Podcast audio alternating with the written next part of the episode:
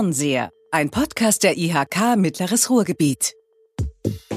Herzlich willkommen zum Fernseher, der Podcast der Industrie- und Handelskammer Mittleres Ruhrgebiet. Wir wollen ja in die Ferne sehen, aber hey, in diesen schwierigen Zeiten, so nach dem Shutdown im vorsichtigen Lock-up, ist es schwierig mit dem Blick in die Zukunft.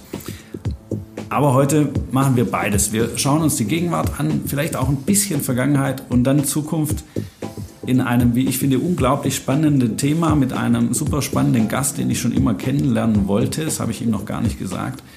Zu Gast ist Christian Eggert. Das ist der Macher von Urbanetics. Er ist der Regisseur der Show, der Regisseur des Events, eines der herausragendsten Events im ganzen Ruhrgebiet, vielleicht sogar in ganz Deutschland. Reden wir gleich drüber. Herr Eggert, herzlich willkommen. Oh, vielen Dank für diese tolle Begrüßung. Ja, ich meine es ernst. Also ich glaube, dass da vieles dran ist.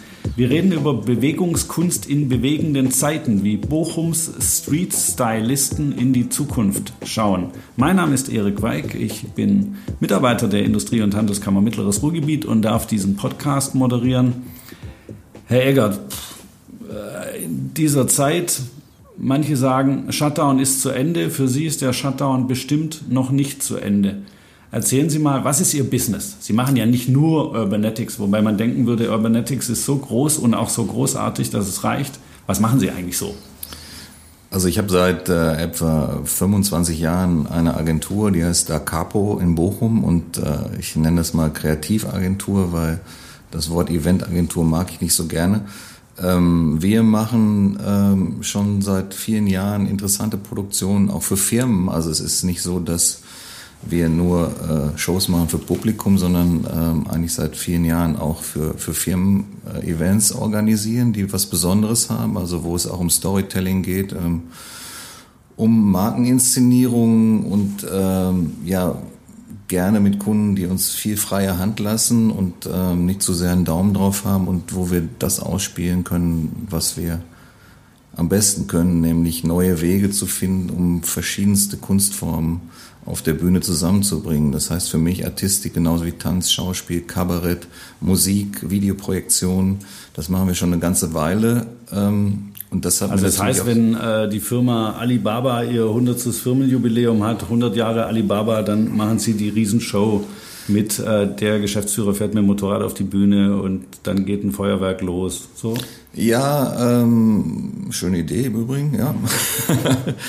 Also das machen wir gerne und zwar genau diesen kreativen Part. Also nicht unbedingt das Akkreditieren äh, und das Hostessenmanagement und Hotels besorgen und so weiter, sondern gerne den roten Faden gemeinsam, am liebsten mit den Entscheidern entwickeln, um dann auch möglichst einen kreativen Weg zu finden, um ja was Neues zu inszenieren und, und äh, was auf die Bühne zu bringen, was die Leute auch ähm, begeistert und was auch zu der Firma passt, ohne dass sie das vielleicht vorher wussten, dass das zu ihnen passen könnte. Okay, das hört sich spannend an, aber jetzt frage ich mich natürlich automatisch, was ist für Sie passiert am 13. März und in den Tagen danach? Also ich ähm, habe natürlich sehr viel Kontakt mit ganz vielen Menschen auf der ganzen Welt. Ähm, das war unfassbar interessant, weil ich dann aus Las Vegas von den Leuten genauso gehört habe wie aus Norwegen und äh, eigentlich von überall in der Welt, wie das da so gerade passiert. Und das war ja zeitverzögert ähm, an allen möglichen Orten. Ähm, ich habe da ganz viele intensive Gespräche geführt mit ganz vielen Menschen, ähm, was ich sehr bereichernd fand für mich auch, weil es auf einmal eine Situation gab, die für alle ein Ausnahmezustand war, eine Krise was die Leute erstmal auch öffnet und auch wahnsinnig interessante Gespräche fördert, aber vielen, glaube ich, ganz vielen jungen Künstlern auch helfen können, eben durch so ein bisschen Altersweisheit und durch das wir schon durch allerlei Krisen auch gegangen sind in den letzten 25 Jahren. Ähm, und ich muss sagen, ich habe dann für mich entschieden, ich mache mich jetzt überhaupt nicht verrückt. Ähm, ich gucke auch nicht so weit in die Zukunft, sondern ich mache das, was man jetzt tun muss und ansonsten kümmere ich mich um mich, um meine Psyche, um meine Gesundheit und bin also viel in der Zeit wirklich, ich habe mir gesagt, bis 15. April machst du so gut wie gar nichts und dann gehst viel spazieren, kochst gut, machst was mit deiner Familie, fährst Fahrrad und äh, kümmerst dich um, ich habe eine, meine Mutter ist 95, die haben wir dann versorgt, also ich habe einfach so ein bisschen die, die Griffe fallen lassen und gesagt, ich mache jetzt nicht irgendwie virtuelle Events und Autokino und was alles, das ist nicht meins, sondern ich habe gesagt, ich muss, ich warte mal auf gute Ideen, die dann vielleicht kommen und guck mal, wie sich das entwickelt und versuche mich möglichst zu entspannen. Das hört sich ja erstmal gut an, das kann man vier Wochen lang auch gut machen, glaube ich. Ich bin auch noch nie so viel spazieren gegangen wie in den letzten Wochen und Monaten, aber für Sie dauert der Shutdown ja faktisch an. Oder gibt es Events, die Sie im Moment auf die Beine stellen können? Also der Shutdown dauert an. Ähm, wir haben viel aber inzwischen uns auch viele konzeptionelle Gedanken gemacht. Wir haben natürlich auch Urbanetics die komplette Show entwickelt, also äh, alle Künstler eigentlich auch engagiert. Die also das nächste Urbanetics wäre eigentlich fertig von der Planung Das nächste her. Urbanetics ist zumindest so gedacht, ähm, dass alle, die daran beteiligt wären, eigentlich optioniert sind und in den Startlöchern stehen und wir eine, eine Storyline haben. Das wir schön im Konjunktiv. Wann wäre das denn? Also wann hätte es denn, wann würde es denn stattfinden? Es würde im November stattfinden. Äh, wir haben auch lange Zeit geglaubt, ähm, dass es stattfinden würde. Das heißt, wir Sollen wir mal kurz beschreiben? Also natürlich kennt in Bochum jeder Urbanetics. Wir haben auch schon im Vorgespräch festgestellt, dass ich bis auf eine Show natürlich in den letzten fünf Jahren auch keine verpasst habe. Das will ja niemand verpassen, aber wir werden tatsächlich auch in Frankreich gehört, in Spanien. Wir haben Zuhörer aus Belgien. Sollen wir mal kurz, wollen Sie mal kurz beschreiben, was Urbanetics ist? Ich habe gerade gesagt, es ist eine der, jetzt benutze ich das Wort endlich mal, wollte ich schon immer mal machen, eine der geilsten Shows, die ich je gesehen habe, aber das ist ja noch keine Beschreibung. Ja, ich versuche das mal in ein paar Worten. Ähm, Auslöser für die Idee von Urbanetics war, ähm, dass das Ruhrgebiet Kulturhauptstadt wurde. Ruhr 2010 ähm, hat uns eigentlich inspiriert, dass wir 2007, 2008 diese Idee geboren haben, dass wir gesagt haben, es gibt so viele tolle Künstler auf der Straße. Also ich habe viele tolle Leute damals gesehen im Skateboard, Parkourläufer, ähm, Tänzer, Street-Tänzer, Biker und habe gedacht, die gehören eigentlich mal auf die Bühne. Und dann haben wir eine Konzeption entwickelt. Das ist ähm, das, was Sie Street-Stylisten nennen. Genau, das sind so die Street-Stylisten. Wir haben dann gesagt, okay, das ist toll, aber äh, das reicht noch nicht für eine komplette Show. Oder dann haben wir gesagt, okay, es gibt tolle Artisten auf der ganzen Welt, wozu ich eine hohe Affinität habe und auch schon viele Jahre mit, mit vielen von denen gearbeitet habe und die aber auch so, eine, ähm, so ein Flavor haben, so ein Style haben, äh, die jetzt nicht so den Glitzeranzug anhaben und drei Bälle in die Luft werfen und dann den vierten und jedes Mal Applaus nehmen, sondern eigentlich auch eine Verwandtschaft haben zu den Street-Artisten. Die haben wir dann gecastet und dann auf die Bühne der Jahrhunderthalle gebracht, zum ersten Mal Pfingsten, also Mai 2010 und das sollte es eigentlich auch gewesen sein ähm, für das Projekt. Das war eigentlich wirklich nur für fünf Tage angesetzt. Das war sehr aufwendig. Also das war einmalig finden. angelegt. Das damals. war einmalig angelegt und äh, damals war das so, wir haben... Äh, Können wir mal so ein paar Rahmendaten sagen? Wie viele Künstler machen da mit? Also es gibt einmal die Künstler aus der ganzen Welt, die dafür extra hier hinkommen. Wie viele sind das so ungefähr? Wir haben ungefähr, kann man sagen, ungefähr 30 bis 35 Street-Artisten, dann vier, fünf Musiker, Live-Musik spielt eine große Rolle und dann äh, ungefähr 10 bis 14 internationale Artisten, die noch dazukommen.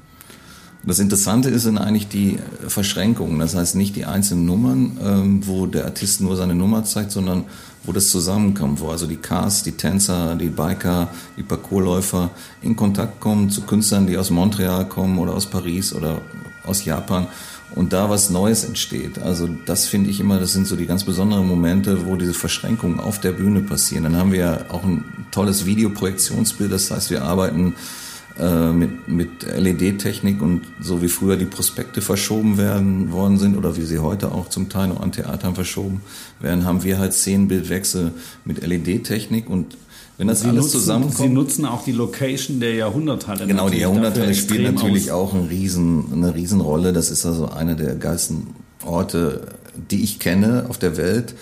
Ähm, auch das Haus selber und ähm, mit dem Andreas Kuchheider und dem ganzen Team, die stehen also wie eine Wand hinter Urbanity und freuen sich auch immer, wenn wir kommen. Ähm, diese Halle ist einfach grandios. Ich bin da auch, das war aber auch für mich die Grundvoraussetzung auch bei Rot 2010 zu sagen, wir machen das, aber wir gehen in die Jahrhunderthalle. Also da, es gab für mich keinen anderen Ort, weil das so wichtig war, dass sie in diesen Hohe Tempel Das war 2010 war die Jahrhunderthalle noch nicht so geöffnet. Damals gab es die Rotrinale und dann äh, so Klassikkonzerte, aber es war noch keine Halle für jedermann. Das hat sich eigentlich durch Urbanetics viel geändert und äh, inzwischen ist da der historische Jahrmarkt, eine Eisfläche und allerlei ähm, Events für die ganze Familie. Das war eigentlich 2010 noch ein Kulturtempel, also rein ausschließlich für Hochkultur. Ja, ja. Und da hat sich durch Urbanetics viel verändert. Ist also wir waren Teil, aber auch die Offenheit ja. von Andreas Kuchheider, der gesagt hat, ich möchte hier nicht äh, den, den äh, hohe Tempel der Kultur, sondern ich möchte gerne, dass die Halle ähm, für, für wirklich für die breite Bevölkerung geöffnet wird. Wäre es für Sie frevelhaft zu sagen, das ist so eine Art Varieté, die Show von Urbanetics?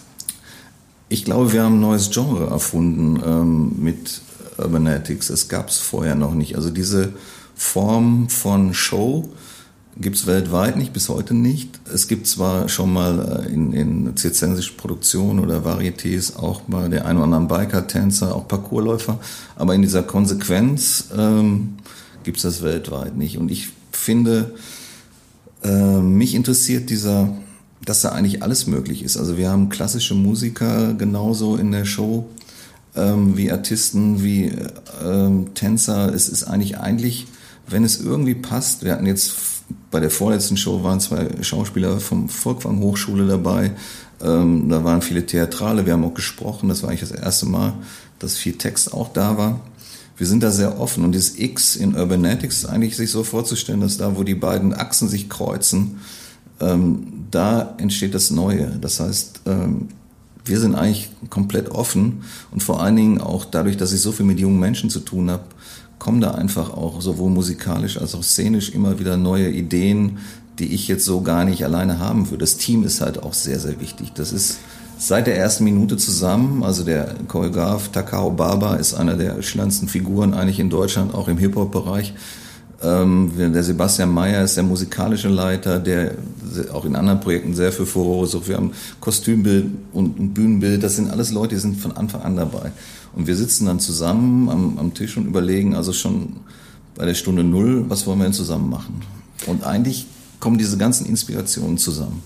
Jetzt haben wir nicht geklärt, wie es passiert ist, dass die Idee, das einmalig zu machen, dann umgeschlagen ist in Urbanetics muss es jetzt jedes Jahr geben. Also es gibt ja Leute, die sagen, wenn die Show dieses Jahr nicht stattfindet, reden wir gleich noch drüber, aber dann fehlt was. Dann fehlt was im Kulturkalender der Stadt Bochum und des Ruhrgebietes. Ich finde das auch. Also wie ist es passiert, dass man plötzlich entschieden hat, das ist so toll und das ist, zieht so viele Menschen in seinen Bann und offensichtlich, also ich meine ja sogar zu spüren, dass es die Künstler auch in den Bann zieht, dass man es jedes Jahr macht. Also es ist wirklich, man muss noch mal kurz in das Jahr 2010 springen, in den Mai.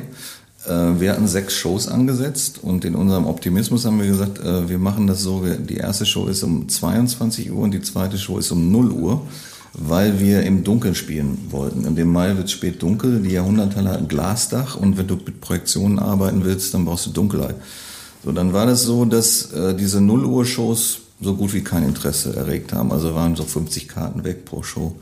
Nulo also, ist halt auch echt eine harte Nummer. Ja, Jetzt kommt aber das Schöne an der Geschichte. Ähm, wir haben eine öffentliche Generalprobe gespielt. Ähm, da waren ungefähr 800 Leute. Und wir konnten es alle selber nicht fassen. Wir haben es da zum ersten Mal selbst gesehen, wie das zusammengesetzt aussah. Und es hatte so eine unfassbare Energie, dass es die Leute wirklich von den Stühlen gerissen hat. Und ich kriege jetzt noch eine Gänsehaut, weil es wirklich so äh, intensiv war. Weil wir hatten vorher gedacht, sind ja so viele Künstler dabei gewesen, die noch nie auf der Bühne standen. Die wissen nicht, wo sie aufgehen müssen, die vergessen ihr Kostüm, die kriegen den Musikeinsatz nicht. Und in der Generalprobe lief das wirklich wie geschnitten Brot. Das heißt, wir hatten Standing Ovation, ich glaube, zehn Minuten haben die Leute gestanden bei der Generalprobe. Die haben ihre Handys gezückt und angerufen, wen immer sie kannten. Jedenfalls war innerhalb von 24 Stunden alles ausverkauft. Das Auch heißt, wir haben zweieinhalbtausend Tickets verkauft innerhalb von 24 Stunden für diese Show. Cool. Äh, und äh, die Leute waren durchgehend unfassbar begeistert. Ähm, und es zog sich halt auch so durch, durch alle Medien und so weiter, so dass es danach rief, äh, weiterzumachen. Dann habe ich halt. Also waren die Mitternachtsshows dann auch ausverkauft? Die waren aus, es war alles ausverkauft. Jetzt mal kurz, wie viel äh, bei jeder Vorstellung sind wie viele Menschen als Zuschauer im Raum? Also bis zu 1300 Plätze. Okay. In der Tribüne. Je nach Bühnenbild mal mehr, mal weniger. Ja. Spannend ist dann, wie es dann wie weiter... viele Shows, also wie viele Shows haben Sie beim ersten Mal gemacht? Beim ersten Mal gab es sechs Shows. Sechs Shows. Ähm, Wir haben dann, war, spannend ist war noch, das wie damals schon so, dass die Show eine Geschichte erzählt? Ja, ja. Es war auch von Anfang an so. Die erste Geschichte war, äh, war dass sich ein, äh, ein Jugendlicher in den Computerspielen ver verirrt und äh, quasi da nicht mehr rauskommt. Und dann durch diese Inspiration von den ganzen Street-Künstlern er quasi in dem Sog gezogen worden ist, mach was selbst, mach was eigenes und verlier dich nicht in der virtuellen Welt. Das war eigentlich so die Geschichte der ersten Ja, Show. ja. Ähm, ganz, ganz interessant. Auch gab es viel Feedback auch von Kindern und überhaupt gab es immer sehr viel emotionales Feedback. Wir haben so viel Kinderbilder, gemalte Bilder geschickt gekriegt und Fotos und die Leute haben sich auf der ganzen Welt in die X-Position gestellt und uns Fotos geschickt vom Zuckerhut bis, ich weiß nicht, bis Holland am Meer, überall. Ja. Kinder und so weiter, äh, die haben sich da so mit identifiziert von Anfang an. So, jetzt nochmal ganz schnell zu Ende erzählt, 2010. Es war dann Juli 2010, ich saß in der Jahrhunderthalle und habe gesagt, wir sollten eigentlich 2011 nochmal was machen. Damals war der Herr Kröger noch äh, Chef der Jahrhunderthalle. Und dann durch einen Zufall war im Dezember 2010 eine Lücke entstanden, äh, weil irgendwie eine Gala-Messe, irgendwas wurde abgesagt. Auf jeden Fall gab es 16 freie Tage oder 17 freie Tage. Und dann habe ich da im Juli gesagt, okay, wir machen es nochmal. Und man muss sich vorstellen, mit dem Vorlauf die gleiche Show nochmal machen, mit dem Selbstbewusstsein, okay, äh, das wird schon wieder voll. ähm, ähm, auf jeden Fall haben wir dann diese 13 Shows angesetzt. Die Ruhe 2010 hat zwei Vorstellungen gekauft, wusste ich zu dem Zeitpunkt noch nicht, und hat alle Sponsoren, Bürgermeister und so weiter dahin eingeladen. Ähm, die Shows waren auch ein voller Erfolg. Als ich nach Hause kam und meine Frau sagte, wir machen es nochmal, und mein, mein Kollegen im Büro haben gesagt, bist du wahnsinnig? Wir sind so froh, dass das über die Bühne gegangen ist. Keiner hat sich verletzt und wir sind da irgendwie, wir können das nicht jetzt nochmal machen. Das, du hast Glück gehabt, dass so viele Leute da waren und so weiter. Ich habe gesagt, wir machen es nochmal. Und dann haben wir es quasi mit einem Vorlauf von äh, fünf Monaten nochmal eine komplett neue Show inszeniert. Ähm, Das ist jetzt, glaube ich, nochmal spannend. Und Wie lange 2010 es dauert- noch mal auf die Bühne Also gebracht. wie lange dauert es, um sowas zusammenzupacken? Also das ist ja nicht nur, ich muss die Künstler finden, ich muss die Geschichte mir ausdenken, ich muss die Geschichte aufschreiben. Dann, was ist mit den Street-Stylisten? Also wie kriege ich die zusammen? Oder sind die immer da? Also, Also wie lange dauert es, diese Show ist ein unfassbar komplexes äh, Puzzle, sage ich mal. Jede einzelne Produktion ist ein riesen, riesen, riesen. Ähm, wo fängt man an? Also für mich fängt die Vorbereitung der nächsten Show eigentlich in der zweiten Showwoche an, die noch läuft. Das heißt, ich ab dem Moment, wo die Show im Kasten ist, sitze ich in der Regie und äh, gucke zweigleisig. Ich gucke mir nochmal so an, äh, die Show an und überlege schon gleichzeitig, was könnte ein Thema fürs nächste Jahr sein. Und ab dem Moment eigentlich, wo die Show zu Ende ist, geht das eigentlich schon los. Und das erste Meeting zu dem mit dem Kreativteam ist dann meistens schon im Januar, so dass man äh, die erste Idee hat, weil was ganz entscheidend ist, ich brauche ein Thema, um die internationalen Künstler zu engagieren. Die Leute, die wir haben wollen, sind sehr rar geworden. Also 2010, 11, 12, 13 war es noch nicht so, weil der Style noch nicht so populär war in den ganzen Produktionen weltweit. Man muss ja sehen, wir haben weltweite Konkurrenz für diese Künstler und wir engagieren die nur für einen geringen Zeitraum. Für die Künstler ist, sind die Monate Oktober, November, Dezember die Hauptverdienstmonate mit Weihnachtszirkussen äh, und auf der ganzen Welt ist ein Riesenmarkt. Das heißt, wir müssen ein Thema haben und ich muss Leute engagieren können. Ich, dann ist im Februar ist meistens ein Riesenfestival in Paris, also jedes Jahr eigentlich ähm, das Cirque de Main Festival. Da fahren aus der ganzen Welt die ähm, Zirkusdirektoren und Castingdirektoren hin und gucken sich den Nachwuchs an. Das sind immer 24 neue Artisten, die die meisten so noch nicht gesehen haben. Gut ist immer, wenn man ein bisschen Vorsprung hat, dass man die zum Beispiel schon engagiert hat, bevor die auf dem Festival sind. Klar. Also es ist schwierig, die zu kriegen. Ähm, inzwischen hat Urbanetics aber so einen tollen Ruf, dass ganz viele Künstler sagen, okay, dieses Jahr machen wir Urbanetics und ein bisschen Gala-Business und so weiter, aber wir wollen gerne Urbanetics spielen. Das ist, ähm, Ist ja. das eine Ehre für die Künstler bei Urbanetics dabei zu sein, weil die Marke schon so stark geworden ist? Ich glaube, es geht nicht um Ehre, sondern es geht um das Gefühl, ähm, in der Jahrhunderthalle in so einer Cast mitzuspielen.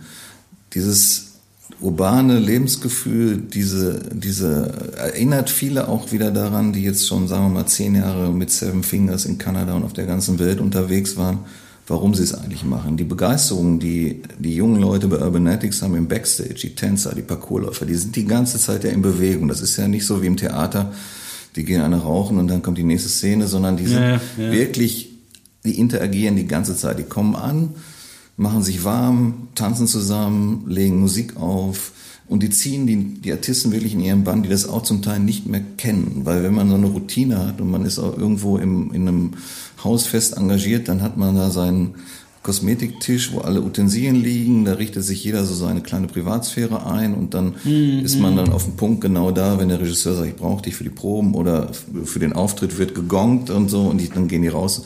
Und bei Urbanatics ist die ganze Zeit Energie und die, dieser ich Stolz. ja auch schon in diesem Backstage-Bereich, wo die sich ja die ganze Zeit aufhalten und da interagieren die ja auch die ganze Zeit. Das ist die ganze Zeit. Ja. Das geht die ganze Zeit ist da Interaktion und auch äh, viele kommen auch schon früher in die Halle und proben dann, trainieren mit den Artisten, zum Beispiel am Pol oder machen irgendwie Luft erste Mal am Trapez. Und da findet also ein rasanter Austausch statt zwischen den ganzen jungen Künstlern. Aber was eben spannend ist, ist, Urbanatics ist für eigentlich alle Künstler, egal wo sie schon waren und wie groß ja. die Events waren, ist es immer ein Punkt. Wir hatten ja letztes Jahr Geburtstag, zehnjähriges.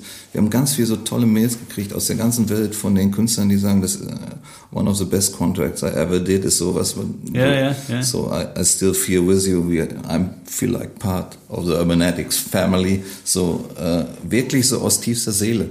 Und das ist, glaube ich, auch das, was Urbanatics von Anfang an so ausgezeichnet hat. Es geht mir persönlich nicht darum, dass wir den allerbesten Biker in der Show haben, der einen dreifachen Salto springt oder den allerbesten Parkourläufer oder den, der 17 Tassen auf den Kopf werfen kann. Also das finde ich persönlich so spannend.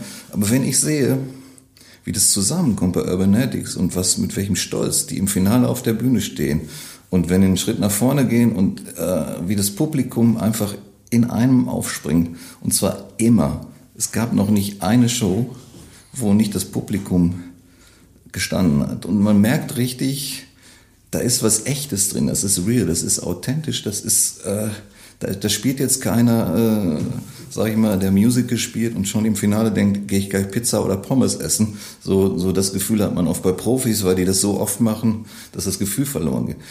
Die Zuhörerinnen und Zuhörer könnten ja jetzt denken, dass sie das sagen müssen, weil sie ja Werbung machen müssen für ihre Show. Aber ich will jetzt Nein, mal. Entschuldigung, ich rede mich gerade so ein bisschen. Nee, nee, ich sage jetzt als Zuschauer, ich habe das ja. ja schon erlebt. Es ist genau so, ich hätte es nicht so gut beschreiben können, aber es ist genau so, dass dieses Gefühl von der Bühne in den Zuschauerraum schwappt und man genau das spürt. Da ist keiner, der einen Job abreißt, sondern da entsteht eine eigene Welt auf der Bühne. Es ist tatsächlich so. Also ich will das echt bestätigen, weil es weil es ein unglaubliches Gefühl auch für die Zuschauer ist, das stimmt. Aber was wir jetzt noch nicht geklärt haben, ist, jetzt gibt es also die internationalen Künstler, die sie zusammensuchen, auch über dieses Festival in Paris und so.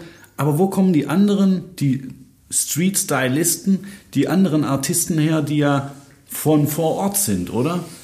Ja, ähm, es war anfangs ähm, sehr schwer, die einzelnen, äh, ich sage jetzt mal, Street-Artisten zu finden, weil die Parkourläufer waren irgendwo für sich, die Biker haben sich irgendwo getroffen, die Tänzer nochmal unterteilt in verschiedene Tanzstile. Das heißt, jeder hat so eine kleine Peer-Group gehabt. Das Sie müssen ja sich so ja irgendwie in die Szene. In jeder hat aber eine eigene Szene. Ja, ja, jeder also jeder eigene, klar. hört auch ein bisschen andere Musik und trägt andere Klamotten und die treffen sich woanders. Das heißt, es gab nicht irgendwie einen Spot, wo man hingehen konnte und sagt, hey, Street-Artisten, ja, ja, kommt mal, wir brauchen euch, sondern wir mussten die wirklich auch finden und äh, dann auch lernen, damit umzugehen, dass sie eben nicht sind wie äh, Künstler, die man sonst engagiert, sondern viel mehr Freiheitsdrang haben und, und yeah. unbedingt immer pünktlich zu Proben kommen und all das, was dazugehört. Aber natürlich auch berufliche Verpflichtungen haben, zur Schule gehen, studieren. Ja, aber wie haben Sie das gemacht? Sind Sie durch die Stadt gelaufen und haben geguckt, wo finde ich ein paar coole Biker? Oder kann man das gar nicht Ganz vorstellen? am Anfang äh, war das ja so, das war ja das war im Jahr dann 2009, Anfang ja, ja. 2009 sind wir wirklich, mein Sohn hat, war eine große Hilfe, weil der war damals 14 ähm, der war schon bei den Bikern. Ja. Der ist auch mitgefahren selber, war einer ah, okay. der Akteure auch. Und so sind wir eigentlich an die Orte gegangen, wo die sind und haben dann auch in den jeweiligen äh, Peer Groups auch Multiplikatoren gefunden, die dann sowas gesteuert haben. Also einer war dann für uns der Ansprechpartner für Parcours zum Beispiel, der ja. hat versucht, die zusammenzuhalten und, und einer war für die Biker zuständig und so weiter, ist auch heute noch so. Ähm, aber die waren auch erst sehr misstrauisch. Also was will, was will er von uns? Ne? Was, was soll das hier Show? Wir machen keine Show. Wir fahren für uns, weil wir Spaß dran haben. Und äh, das Misstrauen war auch sehr groß. Und das, was dann sehr schön war, wir hatten dann die alte Marienkirche als Trainingsort. Das war ja das erste, der erste Ort von Urbanetics. Ähm, wir haben dann da mit den Bikern zusammen Rampen reingezimmert und so und die sind da durch die Kirche geflogen, Parkourläufer. Die ersten Trampolinleute sind direkt an der Kirchenland an so ein Marienbild hochgelaufen, also Trampolin an die Wand gestellt. Ja. Und wir haben, ich glaube, drei Jahre die Marienkirche gehabt als, als Ort ganz besonderer Ort mitten in Bochum, umgeben von wunderschönen Platanen, wo wir auch mitten in Bochum grillen konnten und so einen eigenen Ort hatten. Ich rede schon fast, als wenn ich einer Jugendlichen wäre, weil, weil mich hat das schon immer selber so da reingezogen. Gedacht, so 20 Jahre früher wäre das genau mein Ort gewesen, wo ich immer gewesen wäre. So habe ich halt auch viel Zeit da verbracht, aber war so ein bisschen außerhalb natürlich der, der jungen Klicken, die da äh, trainiert haben. Aber das hatte immer eine besondere Magie. Auch in der Kirche dieser Ort hatte einfach auch so eine Ruhe ausgestrahlt. Da gab es nie Streit, Stress und so.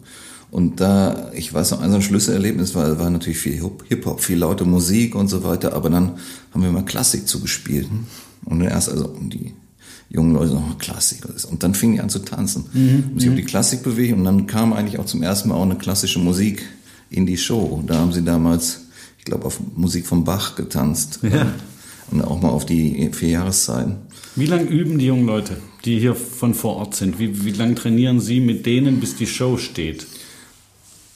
Ähm, die, wir haben ja einen Radius, ich sag mal, von inzwischen, das sind nicht alles Bochumer, mhm. also wir haben also das ganze Ruhrgebiet bis Düsseldorf, Monheim, Viersen, also es kommen, die kommen äh, in so einem Radius von ungefähr 100 Kilometer. Ähm, die trainieren für sich natürlich sehr viel. Ähm, Tänzer, Biker und so weiter. Einige von den Tänzern sind auch sehr aktiv im Tanzhaus NRW, auch zum Teil als Lehrer, als ja, ja. Choreografen. Weil sie sind natürlich auch älter geworden. Ähm, für die Show speziell fangen wir eigentlich im September an zu trainieren. Also richtig speziell die Choreografien äh, zu lernen, einzustudieren, ähm, auf die Musiken zu arbeiten, das zusammenzubringen mit den Visuals. Das machen wir September, Oktober. Und dann haben wir in der Halle, und das ist eigentlich das, das größte Gut, also das knappste Gut, ist dann die Probenzeit in der Halle mit dem Bühnenset, also mit und der dann auch mit den Artisten wahrscheinlich. Großen oder? Bühne, mit dem kompletten Licht, mit LED und all dem, was dazugehört, mit Backstage und eben auch 50 Leute, die verpflegt werden müssen. Und all das sind natürlich riesen, auch Kostenpositionen, die da jeder Probentag, den man mehr raushandelt, auch kostet. Aber jeder Probentag ist das Wertvollste. Also wir, wir haben natürlich auch verschiedene Gewerke. Das heißt, der musikalische Leiter will mit der Band proben. Äh, der Choreograf will unbedingt die Tanzszene jetzt in den Kasten haben. Der, der Chef von den Parcoursläufern will ganz nervös, der hat die Bühne noch gar nicht getestet.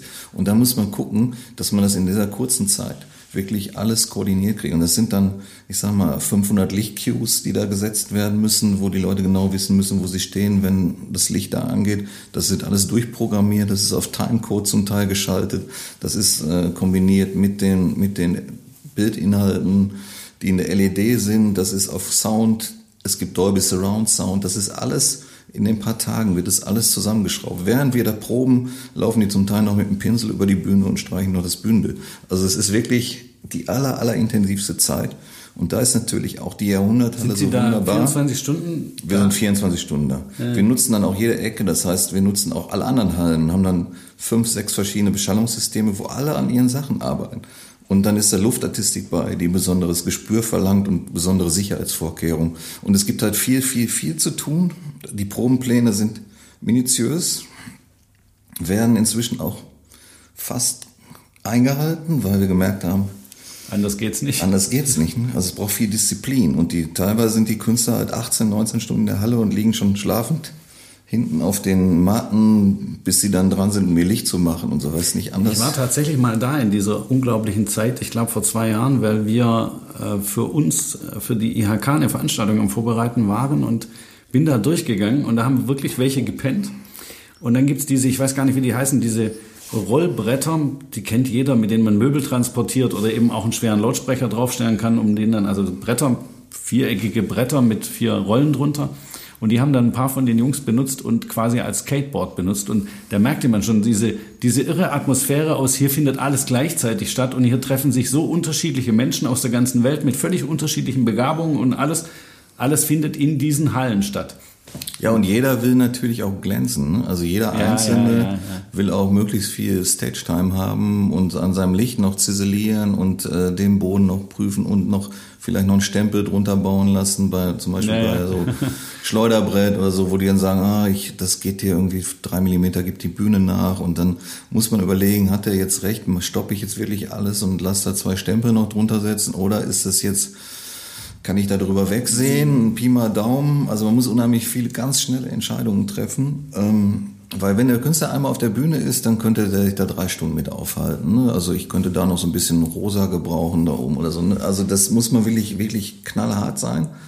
Muss die Künstler allerdings auch verstehen, weil ähm, bei, bei vielen Künstlern sind halt diese fünf Minuten, die sie da auf der Bühne zeigen, das ist das Extrakt Ja, ihres klar. Lebensschaffens. Na klar. Dafür Mhm. haben sie zehn Jahre Schulen besucht, trainiert, äh, Kostüm, Choreografie, Musiken ausgesucht und so weiter. Das ist der Moment für die, wo sich ihr ganzes, ihre ganze Karriere, ihr ganzer Lebenszyklus, ihr ganzes Können und Wollen darauf fokussiert, sind diese fünf Minuten. Und die wollen die natürlich perfekt haben.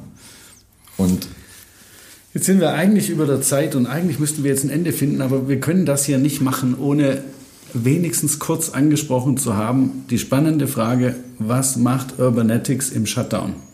Was ist dieses Jahr? Gibt es ein Urbanetics 2020? Also seit April äh, diesen Jahres habe ich ungefähr vier verschiedene Shows geschrieben mit unterschiedlichen Parametern, mit unterschiedlichen Hygienekonzepten, mit unterschiedlich großer Caststärke. Uns wurde relativ schnell klar, obwohl so früh auch nicht, aber wir wurde, uns wurde klar, wir können nicht mit 50 Leuten da im Backstage ähm, rumtouren, wie wir das haben. Wir kriegen die Atmosphäre nicht hin, wir müssen Abstände halten, wir äh, ja, es Und Sie funktioniert könnten auch einfach keine nicht. Wir- 1000 wir Zuschauer kriegen reinpacken die- nachher, wenn die Show stattfindet. wir kriegen die Künstler aus Japan nicht, die wir haben Ja, wollten. ja, wir haben nicht. viele Ideen gesponnen, die wir dann über Bord geworfen haben. Wir können auch keine 1300 Zuschauer reinsetzen. Das heißt, wir haben auch nicht das Finanzvolumen, was man braucht, um die Show in der äh, gewohnten Größe zu machen. Dann gab es eine Verkleinerung des Konzepts. Dann haben wir überlegt, weniger Cast, also 17, 18 Künstler, ähm, haben das Ganze durchgerechnet, uns überlegt, sind auch immer noch so ein bisschen dabei. Also es ist noch nicht ganz ähm, äh, zu den Akten gelegt, aber es kommen immer wieder neue Probleme. Ich glaube, heute und morgen gibt es wieder neue Veranstaltungsrichtlinien, die von der Bundesregierung veröffentlicht werden. Da hängen wir auch noch so ein bisschen dran. Das will ich noch abwarten haben jetzt aber eine neue Idee eigentlich entwickelt und gesagt, wir müssen irgendwas Tolles müssen wir machen in Bochum. Also es kann nicht sein, dass wir Also es wird irgendwas geben. Ja, Sollen wir es- so, sollen wir so im wir Nebel können so ein bisschen die kleine Idee, wir wollen also Bochum eigentlich inszenieren mit den ganzen Urbanetics-Leuten, mit den Choreografen, Musik und, und auch Künstlern, wollen wir irgendwie die Stadt inszenieren. Und zwar so, wie man das dann auch Corona-tauglich machen kann. Und dann schwebt uns vor, dass es irgendwie ein tolles Ergebnis gibt, was man vielleicht auch dann sich angucken kann. Was Okay, aber eine Show in der Jahrhunderthalle, klassisch auf der Bühne mit den vielen Zuschauern wird es dieses Jahr nicht geben. Ich glaube, ein kleiner Funken Hoffnung ist noch, aber ich glaube nicht. Das mit der Hoffnung kann ich verstehen. Ich sage normalerweise am Ende dieses Podcasts immer, lassen Sie uns in Kontakt bleiben. Und das meine ich bei Ihnen ganz ernst. Ich glaube, ich würde mich sehr gerne nächstes Jahr mit Ihnen darüber unterhalten. Wie war die Show im Shutdown? Was haben Sie draus gemacht? Und wie geht's weiter? Herr Eggert, vielen Dank. Es hat, also mir hat es Spaß gemacht. Ich hoffe, für Sie Vielen, war es vielen auch Dank okay. für das angenehme Gespräch und die guten Fragen, die Sie gestellt haben. Sehr gerne. Lassen Sie uns in Kontakt bleiben. Gerne.